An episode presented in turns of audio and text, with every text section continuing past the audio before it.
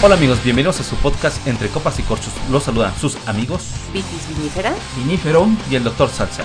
En esta ocasión vamos a platicarles de vinos y maridajes para primavera. Bueno amigos, y esta ocasión también compartiremos con ustedes una entrevista que tuvimos con el enólogo José Luis Durant y con Salomón Cohen para que nos platicaran un poco de el proyecto Vinícola Fraternidad. Y de esta vinícola tendremos en este episodio la cata de su vino ímpetu, que es un rosado.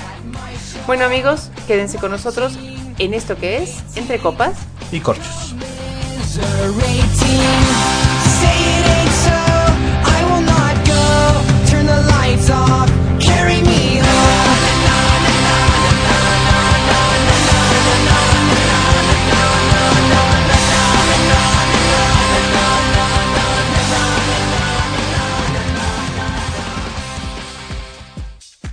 ¿Qué tal amigos? ¿Cómo han estado? ¿Cómo les ha ido? estupendamente.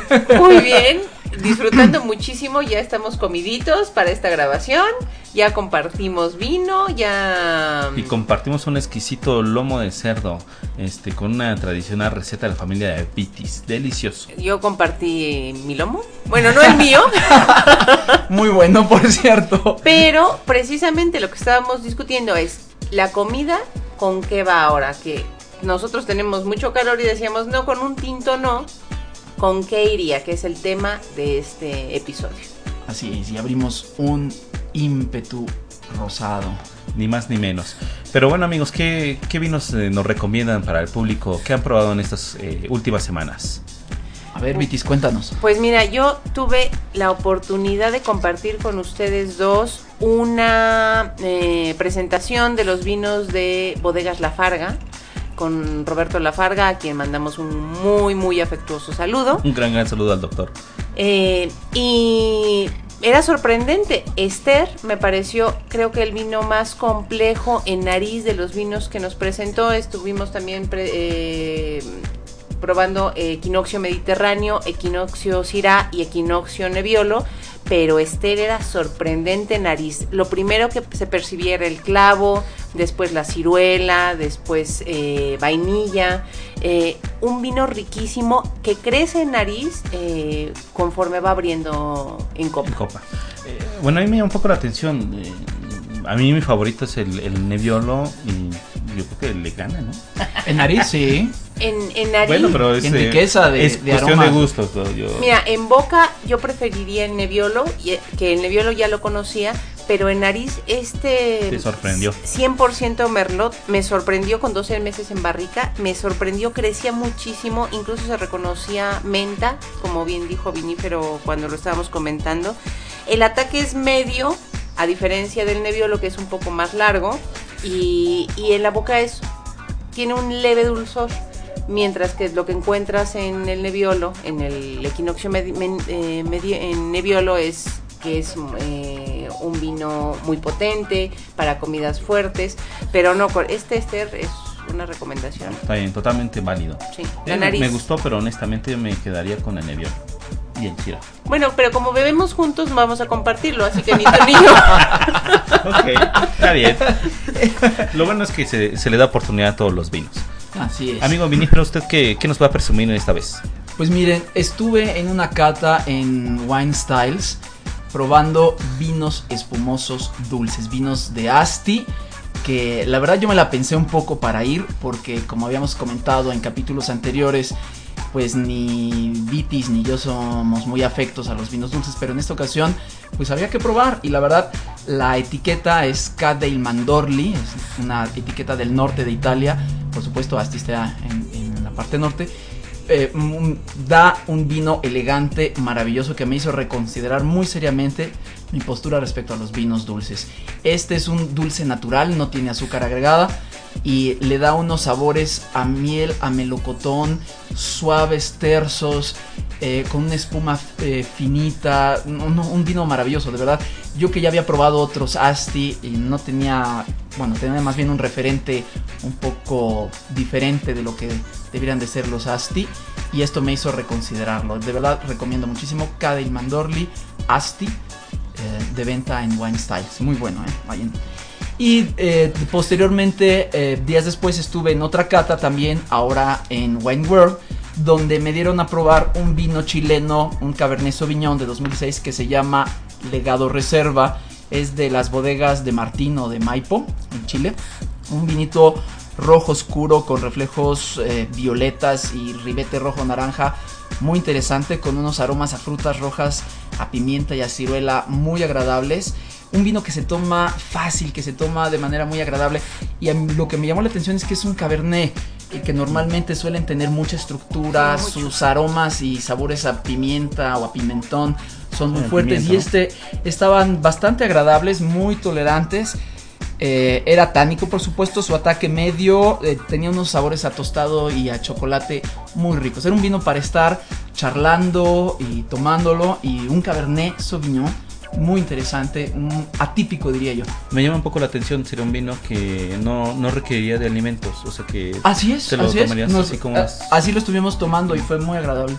Muy bien, ah, suena súper interesante las, las tres opciones que, que me han compartido. A ver, ¿y tú, doctor, qué bebiste esta semana? Bueno, este ha sido una semana un poco intensa, Ok, ¿qué dejaste de beber esta semana? Para- que eh, se juntaron varios eventos, eh, uno que me gustó mucho que fue eh, Discover eh, Californian Wines, que se llevó a cabo en un hotel aquí en la Ciudad de México. Vino Jerry Comfort de la bodega Beringer y que nos compartió sus, eh, eh, su propuesta de, de técnicas de maridaje.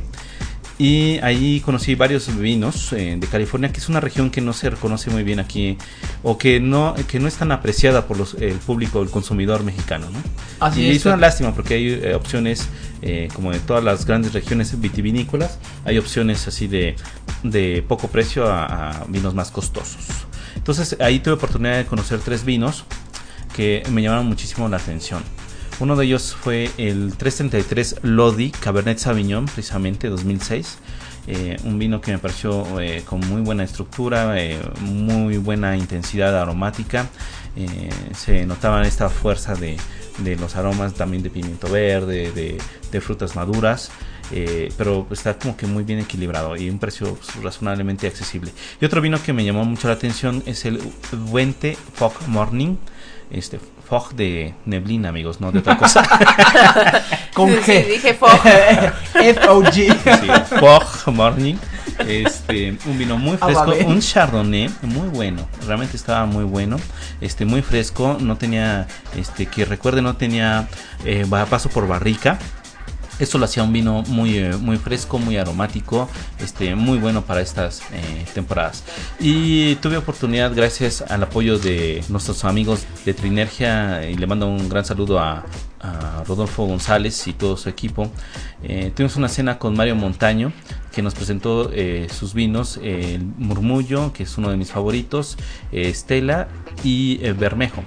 Y en esta ocasión, este, aunque mi, mi favorito de, de- de su bodega sigue siendo Murmullo, me impresionó bastante el Estela, un vino eh, bastante equilibrado, este, con una potencia aromática de frutas maduras muy bueno, equilibrio en boca, eh, final largo, realmente un vino muy muy rico. Algo eh, tiene en particular la, la, la manufactura de los vinos de Mario Montaño, que me parecen que, que son muy equilibrados. Bueno, en estas añadas, porque hay otras más intensas. sí, porque hay un bermejo que no, este, que no fue el agrado de mucha ¿Que no aplica?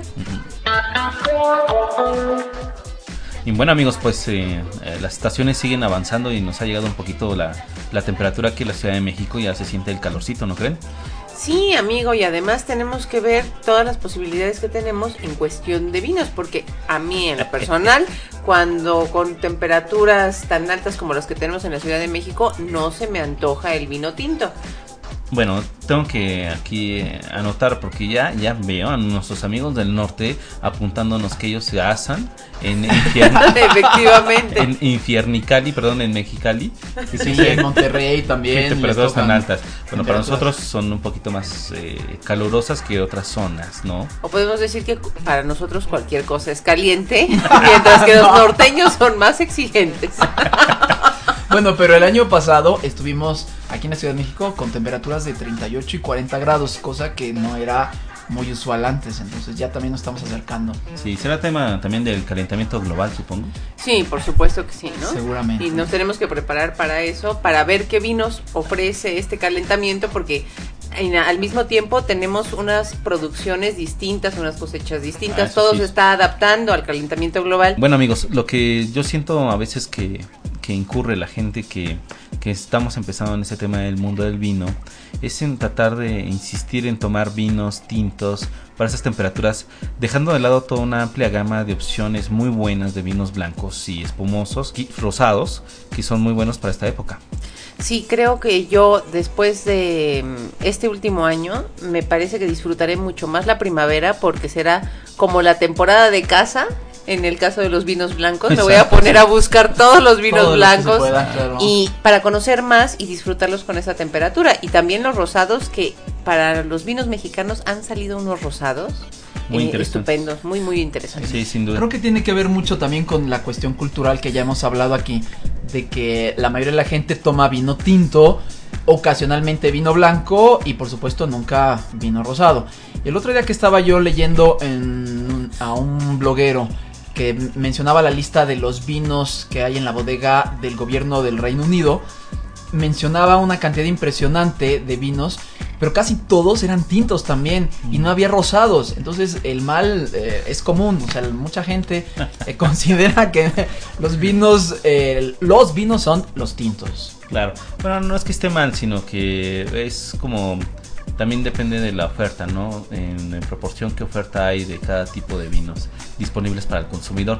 Sin embargo, eh, hay como que unas nuevas eh, propuestas que vienen empujadas, por ejemplo, de, la zona del Mediterráneo de Francia, que son muy famosos sus, sus rosados. Y eso este, lo han adoptado los eh, productores del Nuevo Mundo y ahora están ofreciendo más rosados y también aquí en México, por, por ejemplo. Sí. Y además también tenemos que considerar, por ejemplo, que no tenemos una tradición, pero sí tenemos una herencia en vinos. Entonces tenemos esos grandes mitos, por ejemplo, donde decimos el vino bueno es el que tiene más años o el que se puede guardar más tiempo en la cava si es que tengo cava. Entonces se queda con Empezando e- te quedas con ese concepto de que mm, un vino bueno es el que dura mucho tiempo y un rosado no, no se puede guardar mucho tiempo en la cava y no todos los blancos. Claro, pero hay que ser muy claros, o sea, eso es, son mitos erróneos. Efectivamente, O sea, y sobre todo no en la todos producción. Los vinos son buenos para guarda. No todos los vinos son buenos para guarda, no todos los vinos de guarda son buenos para todas las ocasiones y no todos los vinos que están saliendo en la actualidad al mercado se pueden guardar. Claro. Porque ahora lo que se necesita es que el vino se mueva y que no tengas tú como bodega tanto tiempo el vino guardado y que efectivamente saques ganancia de esa producción, ¿no? Claro, sí, es también un tema de, de la administración de la bodega que implica, incurre en costos de, de almacenamiento. Efectivamente.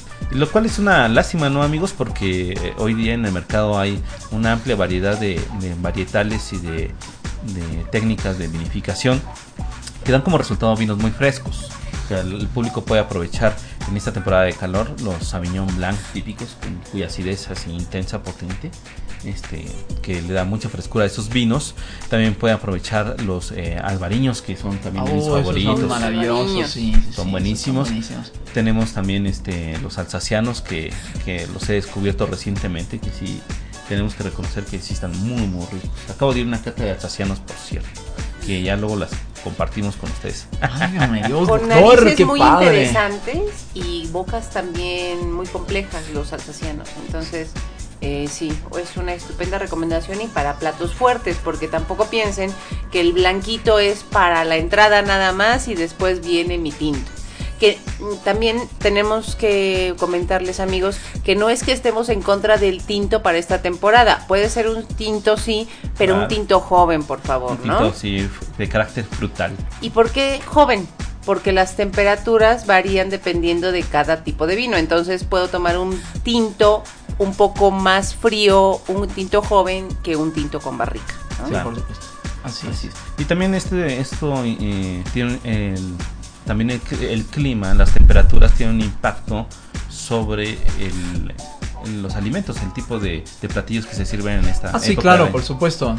En, en esta época que empiezan los calores, pues uno ya no está con tantas ganas de comer eh, comidas pesadas y, y con mucha grasa. Más bien entran al quite las ensaladas, los platos ligeros, las legumbres, las berenjenas juegan un papel muy fuerte en primavera, las pastas. Y bueno, quizá estofados, pero más ligeros, ¿no? Eh, los pescados, los pollos Ah. preparados en, en estilos más, más bien orientales y más ligeros. Y bueno, eso hace que los vinos que nosotros podamos ofrecer eh, para maridar, pues sean justamente estos que están hablando ustedes, ¿no? Vinos tintos ligeros, eh, vinos de crianza, quizá, eh, cosecheros, si se puede todavía. los blancos que estás mencionando para que siempre sean frescos y, y bueno, pues la verdad es que es una variedad interesante, ¿no? O sea, un- imagínate que tomas un aguacate relleno y pues a eso no le vas a poner ahí al lado un Cabernet Sauvignon, por supuesto, ¿no? Como que no, no, no hace buena armonía. Y ahora que hablas de, eh, de platos más frescos, eh, estoy pensando, por ejemplo, en las cremas frías, que podemos tener cremas de Ah, un cualquier gazpacho. tipo. Ah, Efectivamente. Puedes empezar con un gazpacho. Y lo que nuestros amigos también deben de conocer es que en tu gama de blancos puedes tener blancos con barrica, que no significa que tú al elegir un blanco estás perdiendo la barrica y la posibilidad de maridar con platillos mucho más de boca mucho más compleja, como serían estas cremas, que puede ser crema de brócoli o crema de nuez o crema y de todas maneras retomar la barrica del vino a través de un vino blanco. Claro, sí, por supuesto, en, en- e inclusive una crema de lote. Efectivamente, ¿no? Sí, totalmente de acuerdo. Pues a ver qué maridaje nos sugieres, eh, mi buen amigo vinífero, para esta temporada. ¿Cómo no? Bien, pues como decíamos, en esta temporada surgen platos más ligeros y en la cocina mexicana intervienen pues lo que a todos, a casi todo mexicano nos encantan. Las fritangas, las quesadillas y bueno, pues nos podemos encontrar quesadillas por supuesto de, bueno, de queso que sería obviamente para todos los que no son chilangos que les extraña que haya quesadillas de otros sabores, de otros rellenos. Eh, diremos dobladillas rellenas de Sí, quesos, dobladas. de carne y de una serie de, de verduras también, flor de calabaza, huitlacoche, por supuesto chilaquiles de pollo, enchiladas, huevos rancheros. Podemos encontrar platos de pescado y arroz, que es así como que también algo muy clásico, ¿no? Arroces con plátano, arroces con frijol, el clásico moros con cristianos. Pero también nos encontramos ah, arroz con bogavante, arroz con verduras, arroz con caldo, arroces encebollados con azafrán o con algún otro aderezo que le puedan poner por ahí que le da unos sabores muy clásicos, ¿no? Eh, por supuesto hablamos de ensaladas, hablamos de eh, pescados, pescados y mariscos preparados de muy diversas maneras, desde los muy ligeros a la mantequilla o cosas ya más elaboradas y pesadas. Pero bueno, los maridajes para todo esto, pues al final de cuentas siguen siendo los mismos. Es decir, si yo te estoy eh, ofreciendo un pescado preparado, pues a lo mejor con un vino blanco seco puedo ir bastante bien o con un espumoso. Si estamos hablando de una ensalada, pues un vino rosado es ideal para acompañar una ensalada. A lo mejor hay quien dice, no, yo prefiero un tinto pero ya más ligero, un, un- uno de crianza, un vino muy jovencito, un cosechero, decía yo hace rato, que pueden acompañar muy bien una ensalada a la que le puedes agregar quesos, inclusive tocino, algo así por el estilo. Y bueno, eh, entran los platos de cuaresma también en este periodo. No hay, que no hay que olvidar que en México pues muchas familias respetan esta tradición. Y entran también eh, los clásicos romeritos y bacalao, de los que ya habíamos hablado para los, la temporada navideña, que vuelven a aparecer en las mesas mexicanas y que se pueden acompañar con vinos tintos ligeros y por supuesto con blancos. Totalmente. Blancos de barrica. Y blancos de barrica en el caso particular de estos. Así es. Eh, pues, por ejemplo, también nos vamos a topar con que la gente le va a gustar más los quesos frescos en esta temporada. Y bueno, eso se pueden casar con vinos blancos ligeros y secos, particularmente, ¿no? Que son los que le pueden dar un mejor maridaje. Es correcto. Entonces, ahí, se ve toda la gama de, de aplicaciones, digamos, del maridaje que se pueden llevar a cabo. O sea, tenemos este, tintos eh, jóvenes, tenemos tintos un poquito más eh, robustos, pero sin ser con tanto añejamiento en barrica. Este, tenemos también eh, los rosados, y tenemos los blancos frescos y tenemos los blancos con barrica. Así es. Efectivamente. Eh, algo, un detalle curioso de esta temporada en México es que se amplía grandemente la variedad de sopas. Y resulta curioso porque en Europa, por ejemplo, las sopas son plato de invierno para Mm. ayudar a Sí, conservar el calor. Pero en México es cuando de repente empiezan a haber más veces sopa de lima o sopas Ah, de lote correcto. o de manzana o de frijoles inclusive hay quien hacen una- unas sopas de frijoles con nopales En- en muy buena de esta época Todo lo que, todos los tipos de chile, bueno, todos los chiles jalapeños, los grandes Ajá. rellenos de toda la variedad de cosas que no sea carne, rellenos de atún como carne blanca, pero rellenos de frijoles, rellenos de queso, rellenos de lo que sea y que tienes que combinar, que eso es muy es, complicado sí, para sí. Bueno, Le- por el picante, ¿no? el Sí es picante del chile, eh, que es muy fuerte, más el sabor del relleno. sí claro por supuesto Quizá sí, ah, voy a decir algo medio raro, pero quizá para ese tipo de platillos una buena cerveza. no, ¿Qué pasó? eso suena ¿Qué a pasó? herejía en este programa no, raro Aquí no hay cerveza. Aquí no existe la cerveza. Pero bueno, pero fíjate todo eso que lo que estamos reconociendo, ¿no? También aparecen más legumbres Sí. en, en los platos, porque normalmente se toman frescas o, o en eh, acompañando ensaladas. Entonces, bueno, pues eso hace que inclusive la dieta se vuelve distinta. Tu bienestar se va a sentir diferente en esta temporada por el calor, por lo que estás consumiendo, ¿no? Entonces, pues los vinos van a ser un reflejo de ello. Claro, y es eh, una muy buena oportunidad de, disfrutar de los, de los ingredientes frescos de cada temporada.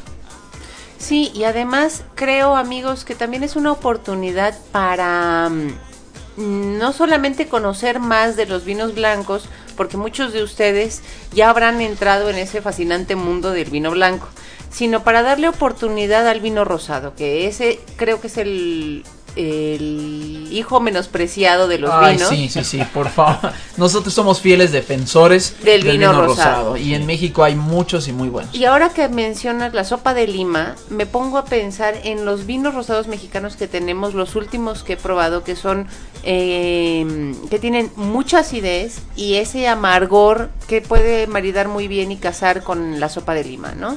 Ay, qué rico, ya se me antojó. Vámonos a comer un poco de comida yucateca, ¿no?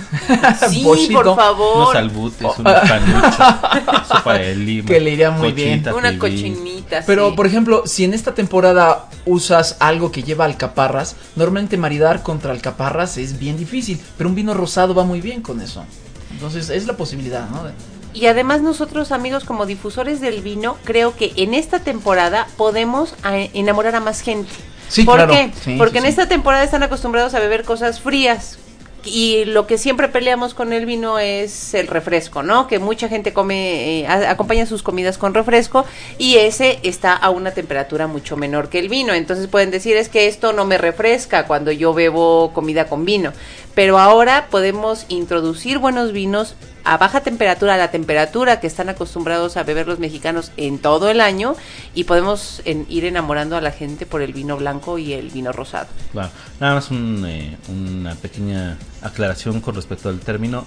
Este refrescos, eh, en la mayor parte eh, de los países eh, quizá los conozcan como sodas, como bebidas gasificadas. ¿eh? Bueno, yo ya no voy a decir nada del, Ay, del asunto dialectal, pero yo creo que refresco aguanta para bastantes zonas.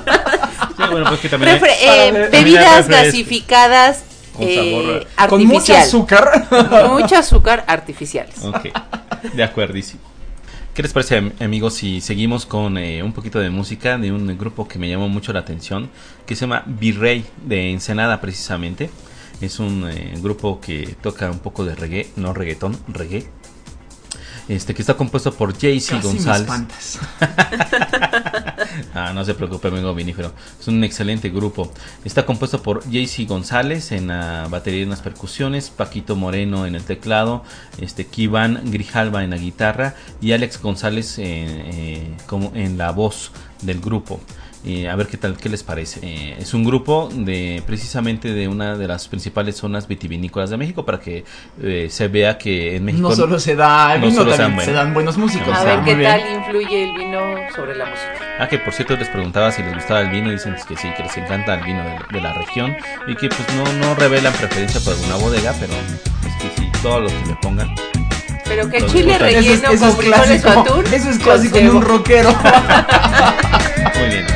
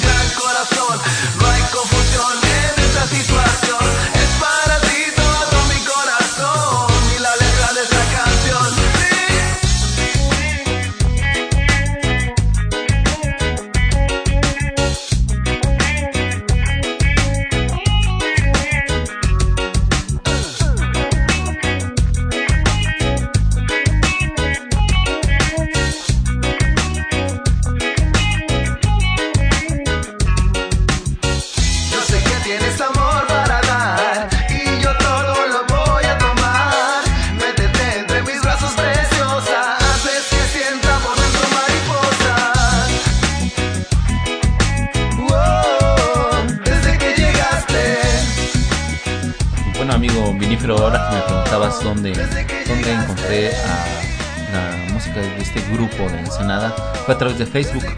Ahí, ahí nos puedes encontrar. Ah, fíjate qué interesante. Un concepto muy reggae, muy caribeño, Ah, pero en a gusto, Ensenada. a gusto, Está rico, Para que veamos lo que hace el vino. Exacto. Todos relajados, no problem.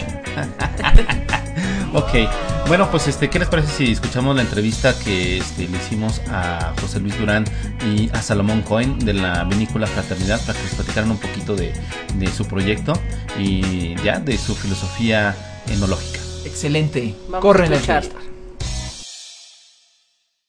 Hola amigos de Entre Copas y Corchos, el día de hoy estamos de gala porque tenemos a una de las personalidades que ha influido más en la historia moderna del vino mexicano, eh, orientado hacia la creación de vinos de calidad, a vinos que eh, satisfagan más allá del sentido del paladar. ¿Qué tal? ¿Cómo estás José? ¿Cómo te va? Muy bien, gracias. Qué, qué gusto estar con ustedes. Gracias por, Tocayo, por tus palabras.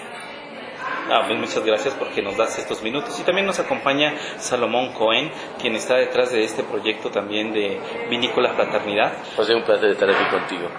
¿Qué tal? ¿Cómo ha sido el trabajo de, convergencia de conceptos y de, de ideas para poder cristalizar este proyecto de Vinícola Fraternidad? Creo que fue un proyecto muy, muy como energético desde mi punto de vista. Esto para mí fue muy interesante encontrar eh, a este grupo de, de amigos y empresarios que tenían esta idea. Me encantó que, que tuvieran un poco esta búsqueda eh, muy definida en, en- ciertos aspectos y que me dieran la libertad también de, de poder aportar con ideas y creatividad. ¿no? Entonces esto fue, mu- fue muy divertido por, por, por la comunión que tuvimos en, en ideas, en, en el espíritu. Hubo una, una como línea fundamental, por lo que yo percibo, orientada mucho como al diseño, de ahí viene el nombre de trazo y esta participación del despacho de Legorreta para, para la Casa de la Vinícola. Eh, También se aplicó esa filosofía a los vinos, Sin duda. alguna línea. Sí, sin duda lo que hicimos fue trazar. De hecho, trazo es más que nada por el trazo del vino. Nosotros trazamos la línea del vino antes que otra cosa. Antes de que existiera ningún otro proyecto, lo que se trazó fue estos fundamentos de la línea que queríamos llegar, que queríamos seguir para llegar a lo que hoy son los vinos. Mm, De acuerdo. Y ese proceso de definición, pues, ¿cómo se llevó a cabo, más o menos? Eh, Bueno, esto, tuvieron la entrevista. yo estoy seguro que la gente que, que, que le gusta el vino y todo puede cuestionarse, por un lado, que cómo puede ser el hombre tan arrogante de tratar de imponer un estilo a la naturaleza. Pero no es así, o sea, obviamente lo interesante de, de tener esta línea definida es que te permite tomar decisiones enológicas dentro eh, de- del proceso productivo que te orienten más hacia esta, hacia esta búsqueda que teníamos en particular y que por otro lado van a obedecer siempre al potencial del viñedo y del terruño que teníamos, ¿no? Entonces al final, esto, mi trabajo enológico tenía que ver con esta parte como de intérprete entre la búsqueda y, el- y los gustos y las tendencias que tenía el grupo y los potenciales de la viña, ¿no? Y entonces se vuelve muy interesante para mí porque esto, de alguna forma, tienes que encontrar eh, si esos potenciales logran eh, ir en esa tendencia. Afortunadamente creo que en el Valle de Guadalupe tenemos algo muy muy interesante por, por las temperaturas, por las tierras que tenemos y, y hemos creo abierto una puerta que, que no estaba definida en esta forma tan tan tajante en la que en la que hemos entrado, ¿no? Creo que eh, lo interesante de, fraternidad y la consigna fue irnos más, eh, irnos ojalá con todos los kilos hacia la búsqueda de elegancia, ¿no? Esto y, y la identidad del terroir, ¿no? De nuestra zona, que además digo que, que, que es bastante esto impresionante porque porque de alguna forma el terroir eh, baja californiano estaba un poco entendido desde este concepto de vinos un poco más potentes, más tánicos, más alcohólicos y con, con lo que estamos haciendo en fraternidad rompemos un poco con eso y nos vamos hacia el otro lado, hacia la búsqueda de la viña, eh, de la viña fresca, de la viña eh, a punto, sin caer en esta parte californiana o parquerizada de, de la sobremadurez. ¿no? Entonces, eh, es muy interesante porque, porque te digo, yo no, no había visto, no me había tocado experimentar eh, un vino que se enfoque directamente en eso y pues se me hizo genial participar en eso. ¿no? De, de alguna forma te resultó muy atractivo poder... este, Claro, porque complementa un poco lo que yo estaba haciendo en mi bodega personal, con mis marcas, y además con otra bodega como Norte 32 que, que asesoro. ¿no? Claro. Y que al final se ha vuelto como una gama muy interesante porque en una tenemos esta búsqueda de elegancia. En, en mi caso personal lo que yo he tratado es de... Tengo una línea como Ícaro que es básicamente armonía, ¿no? Armonía y, y que mezcla un poco de, de- de los tres elementos de, de- de elegancia, de potencia y algo de identidad mexicana. Y en el caso de Norte, donde teníamos esta parte un poco más, más simpaticona de, de la potencia y del estilo más eh, californiano, ¿no? De acuerdo. Está súper interesante, porque eh, Vinícola Fraternidad nos ha dado en su primera añada cuatro tipos de vinos distintos, uno blanco, uno rosado y dos tintos. En alguna ocasión Georgina te preguntaba cuál había sido un poco eh, más difícil o que habían estado más cuidado hacer. Y, y nos comentaba Salomón que era el rosado. No sé si José Luis así también lo interpreta, que por alguna razón técnica eh, los rosados son un poco más difíciles de hacer que los tintos, o todos son igual de complicados. Bueno, ¿cuál de tus hijos es el más complicado? Yo creo que tienes que entender esto, cuáles son las búsquedas de cada uno, ¿no? Y cuáles son los, como sus tendencias. En el caso del rosado, pues sí, la idea era tener un rosado un poco inspirados en, en esos viajes provenzales, en esos viajes por la Riviera, donde, donde lo usual es tomar estos vinos que tienen cierta estructura para esta comida que no es que es fresca, pero que también tiene un volumen interesante de, de aceite de oliva, de grasita, que creo que coincide mucho con la comida mexicana, ¿no? La comida mexicana creo que, o el gusto mexicano, más que, no me quiero encasillar en la comida típica, sino más bien el gusto del mexicano tiene que ver con intensidad, porque están criados con sabores, con aromas, con especies. Entonces la comida tiende a ser así, independiente que sea fusión, gourmet o lo que uno quiera poner. Entonces, pero es un gusto y creo que el rosado va muy bien con eso. Pero queríamos mantener la frescura y la, y la aromaticidad de un rosado clásico, ¿no? Entonces, eh, entre todos estos elementos eh, fue un poco más complejo. De acuerdo. Los otros, eh, de alguna forma, al tener como las líneas más claras de dónde íbamos, eh, resultaron un poco más fluidos. De acuerdo. Quizá porque es un camino que has recorrido con más, más frecuencia, ya en tu experiencia. Sí, usualmente lo que hacía, eh, por ejemplo, de, de- de mis marcas propias es que hacía, yo normalmente cuando haces un vino de mezcla, esto, lo que haces es que cada parte de la mezcla o cada cepa que lo compone aporta una, una faceta o una gama de, de- de- Características. de características, ¿no?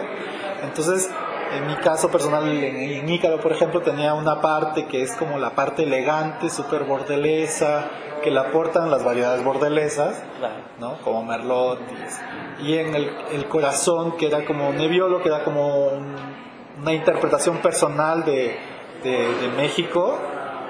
Y esta parte como californiana, old fashion del Petit Syrah, con mucha potencia. Y al final, en la mezcla, tenía como esta armonía en que tenía como la frescura y la delicadeza y el cuerpo y la potencia, ¿no?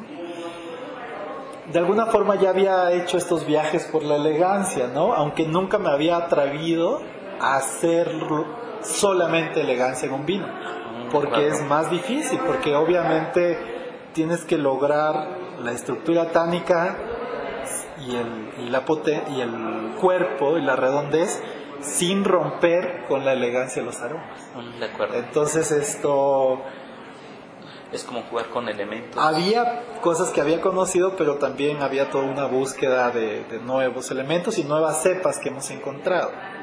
Entonces esto trazo marca esa tendencia y creo que, que es muy interesante porque nos muestra que, que el valle ofrece muchas más eh, posibilidades de las que creíamos posibles, para la redundancia. Excelente. Eso quiere decir que todavía en los valles tenemos un potencial enorme por crear excelentes vinos de gran calidad y, y con nuevas experiencias en sabor y en aromas. Sí, creo que, que, que al final esas posibilidades eh, están presentes porque existe la calidad de uva y, y ahora más bien quedan dependiendo de la enología y la capacidad de los productores para llevarlas a la botella. De acuerdo. Eh, ya nos habías comentado en alguna una ocasión eh, que había una, hay una simbiosis muy importante entre la viña, la naturaleza, las plantas, el trabajo del viticultor, el trabajo en bodega como enólogo. Pero, ¿por qué es tan importante esta, este trabajo en conjunto? ¿Por qué se tiene que llevar en armonía? Bueno, porque la esencia, esto, yo creo del vino y lo que lo hace un producto tan especial en nuestra historia, en la humanidad, básicamente, es que el vino nos remite a una de las energías y las fuerzas más básicas, ¿no? que tiene que ver con la naturaleza y la vida. Esto, y, y el vino creo que es un producto especial porque de alguna forma el vino habla del hombre viviendo la naturaleza, siendo parte de ella, no siendo un espectador. Creo que de alguna forma, por, por la evolución, por, por, por todas las dificultades, el hombre siempre trató de separarse de la naturaleza, ¿no? De, de buscar comodidad, tranquilidad, de evitar el riesgo, ¿no? Estamos hablando de, de- del cazador que era atacado por el diente de sable hasta, hasta el feudal que de repente necesitaba cada vez más comodidades en sus lugares. Y luego, entonces, de alguna forma, el hombre se fue convirtiendo en un espectador, ¿no? De la naturaleza. Pero el vino siempre nos vuelve hacia atrás. El vino de alguna forma nos recuerda este matrimonio de hombre-tierra, del hombre viviendo la viña, ¿no? La esencia está ahí, la esencia está en la naturaleza y lo mágico del vino y la energía de cada botella es que de alguna forma nos vuelve hacia eso. Mm, De acuerdo. Creo que esa es la razón esencial de por qué el hombre debe ser parte, ¿no? Porque no se puede separar una cosa de Sí, otra. sí, Sería yo un creo que, que las, bode- las, las botellas tienen esa vida y los buenos vinos hablan de eso, ¿no? Quizá hay procesos que tienden a ser más industrializados o que tienen más máquinas, pero para mí lo esencial es caminar el viñedo.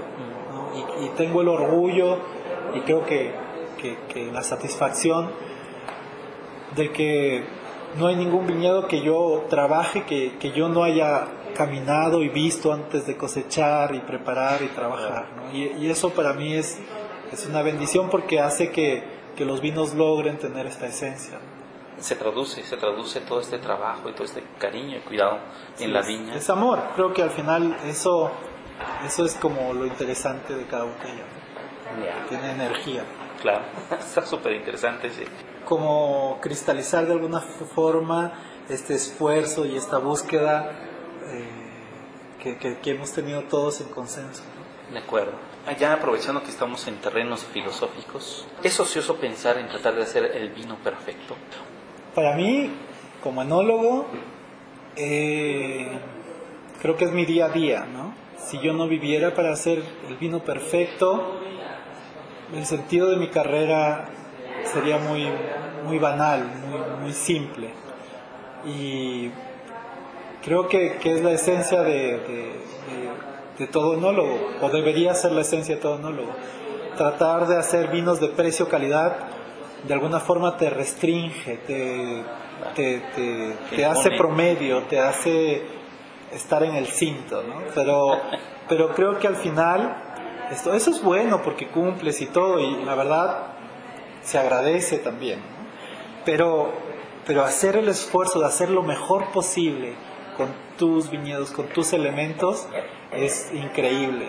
Es, es, es tratar siempre de hacerlo mejor. Y cuando vives, al final yo creo que lo- la gente es la única pu- que puede juzgar si este o- es el, el vino o no. Pero el hecho de vivir haciéndolo, de, de estar siempre en esa lucha, hace que tu vida sea maravillosa. Claro. Te impone retos continuamente. No sé, ¿tú qué opinas, Salomón? Creo que como concepto filosófico me parece interesante que a- a- hacer el vino perfecto es imposible porque sería como agotar la perfección. Eh, lo que hacemos es intentar participar de una forma mayor o menor de la perfección. Y en ese sentido creo que cada uno de los vinos de José participa de una manera distinta de lo que sería la perfección en el vino, ¿no? Algunos se acercan a ciertos conceptos más que otros y habría que definir un montón de conceptos, pero creo que como idea fundamental de hacer un vino perfecto, creo que lo- la, la intención es participar de la mayor cantidad posible de lo perfecto, ¿no? Sí, como dice José, coincido, el, el tema importante aquí es la búsqueda, la Ujú. disposición hacia hacer mejores. Sí, porque al final un poco lo que, lo que, lo que te lleva a esto es hacer como alguien que siempre está buscando belleza, ¿no? Y eso en un mundo en que a veces no es tan usual encontrarla, eh, vivir con esa búsqueda hace que encuentres belleza en los lugares más Insospechado. Exacto.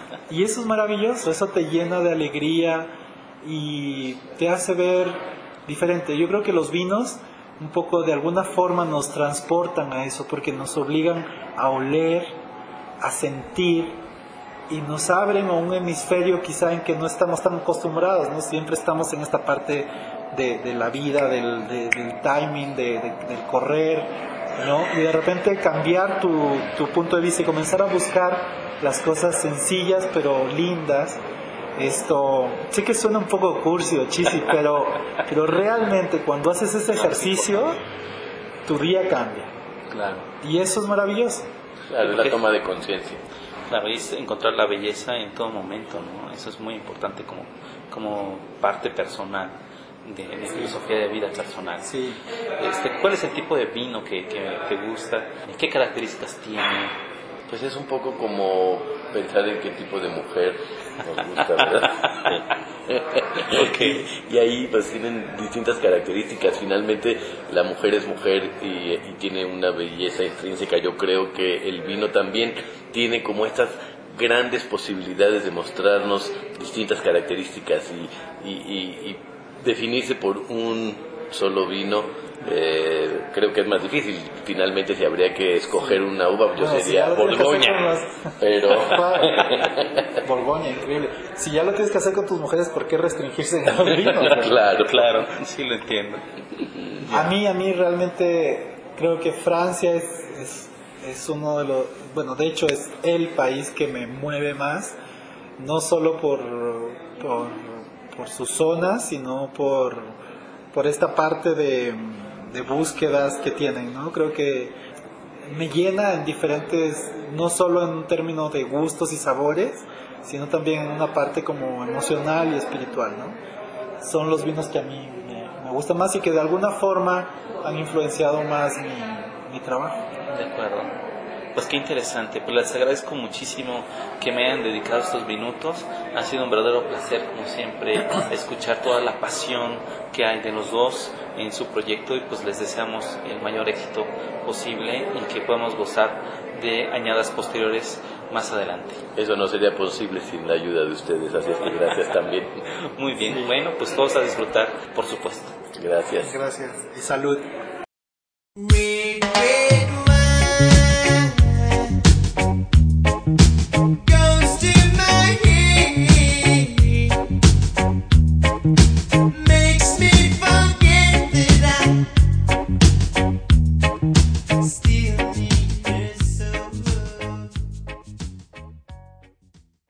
Bien. amigos, pues así fue la entrevista que amablemente nos concedió José Luis Durán y eh, Salomón Cohen y nos platicaron de su proyecto. Y pues, ¿qué les parece si hacemos ahora la nota de cata sobre el vino ímpetu, el rosado que, que hemos estado desgustando a lo largo de la grabación de este episodio? Excelente. ¿Cuáles son los datos de este vino, Vitis? Antes de pasar a la nota. Pues es ímpetu, es un vino rosado, como ya saben, 50% Cabernet Franc y 50% Tempranillo. Bueno, vinífero, ahora tú cuéntanos algo sobre la nariz. Claro, la verdad es que este vino en nariz, en primera nariz, tiene notas de fresa, de grosella. Eh, más adelante avanza a reconocerse algo de guayaba.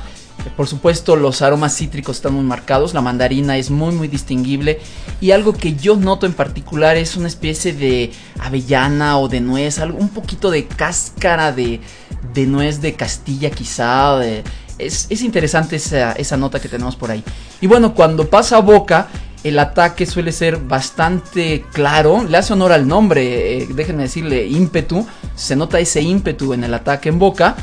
¿Y qué más, doctor, podríamos encontrar por ahí? Tiene un ataque medio y te llena la boca de sabores como de como de ciruela, pero como ciruela, ciruela muy roja o fresa quizá. Y este yo sí les noto un poquitín de toque mineral, pero bien armonizado. Este una acidez eh, pues eh, buena, este buena. A mí me habría gustado un poquito más ácido, pero está está bastante razonable y eh, con un final eh, con sabores a toronja, más o menos este eh, un poquito amar- amarguito pero rico y un final largo. Y Sí, un final largo, así de unas 6-7 caudalias que Sí. estamos estimando más o menos, ¿no? Así es. como 6 o 7 segundos para aquellos que no estiman mucho la palabra caudalia. esa, esa va a ser la palabra misteriosa de nuestros podcasts. Bueno, la verdad es que es un, es un vino que vale la pena probar. Eh, de verdad, acérquense a combinarlo con comida mexicana, porque además es la misma recomendación del enólogo. Nos está diciendo que está pensado para la comida mexicana. Está inspirado en el sur de Francia, pero está pensado para la comida mexicana. Entonces, pues combinémoslo con lo que decíamos hace un momento y seguro eh, descubrimos sabores eh, muy especiales por ahí, ¿verdad? Este, ya habíamos platicado previamente que le quedaría muy bien un lomo a la ciruela. Platicamos eh, también cochinita pibil, eh, unos panuchos, nos había Sí, recomendado en, eh, en particular yo creo que por la grasa de los panuchos, por los eh, las salsas eh, em, especiadas, la cebollita esta que se le pone a los panuchos, iría muy bien sobre todo combinando con la acidez que no es tan marcada en este vino y ese retoque amarguito del final que haría un maridaje muy bueno. Bueno amigos, pues es todo por este episodio, esperamos que haya sido de su agrado. Amigos, es un placer como siempre compartir experiencias, vinos y conocimiento. Así es. Eh, por favor, amigos, sigan compartiendo sus experiencias con nosotros a través de nuestra cuenta de internet www.copasycorchos.com y a través de nuestro perfil en Facebook, que es Copas y Corchos. Así es. No se olviden también de visitar el blog de Venus Tripudium en www.venustripudium.com. Y si tienen alguna duda y comentarios, pues les agradecemos que nos escriban a copasycorchos.gmail.com Así es. Y también pueden seguirnos eh, en nuestras cuentas personales en Twitter y nos dará mucho gusto responder sus preguntas y compartir conocimiento con ustedes a través de DR Salsa MX para el Dr. Salsa. Si quieren seguir al vinífero, pues pueden seguirlo con arroba vinífero. Y si quieren seguir a Vitis, será arroba bechica vinífera. Y le recordamos la cuenta de- del podcast de Twitter que es arroba copas y corchos. Así es. Bueno amigos, pues ha sido un placer. Pues nos escuchamos para la que sigue. Por supuesto que sí, no dejen de escucharnos por favor y como siempre, ¡Salud!